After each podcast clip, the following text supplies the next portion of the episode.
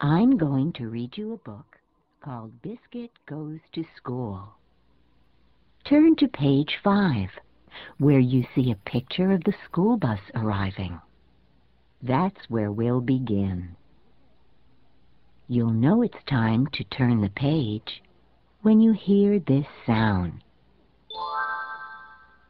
Biscuit Goes to School by Alyssa Satin Capucilli. Pictures by Pat Schories.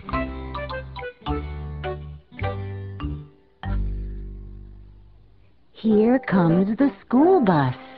Woof, woof. Stay here, Biscuit. Dogs don't go to school. Woof.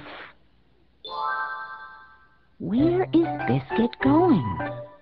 Is Biscuit going to the pond? Woof. Is Biscuit going to the park? Woof. Biscuit is going to school.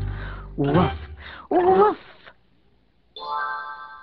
Biscuit wants to play ball. Woof, woof. Biscuit wants to hear a story. Woof, woof. Biscuit wants a snack. Woof, woof.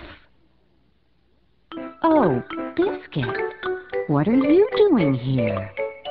Dogs don't go to school. Oh, no. Here comes the teacher. Woof.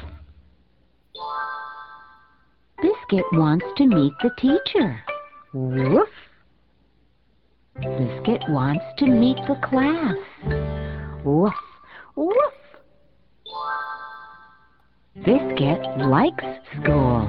Woof, woof. And everyone at school likes Biscuit. Woof.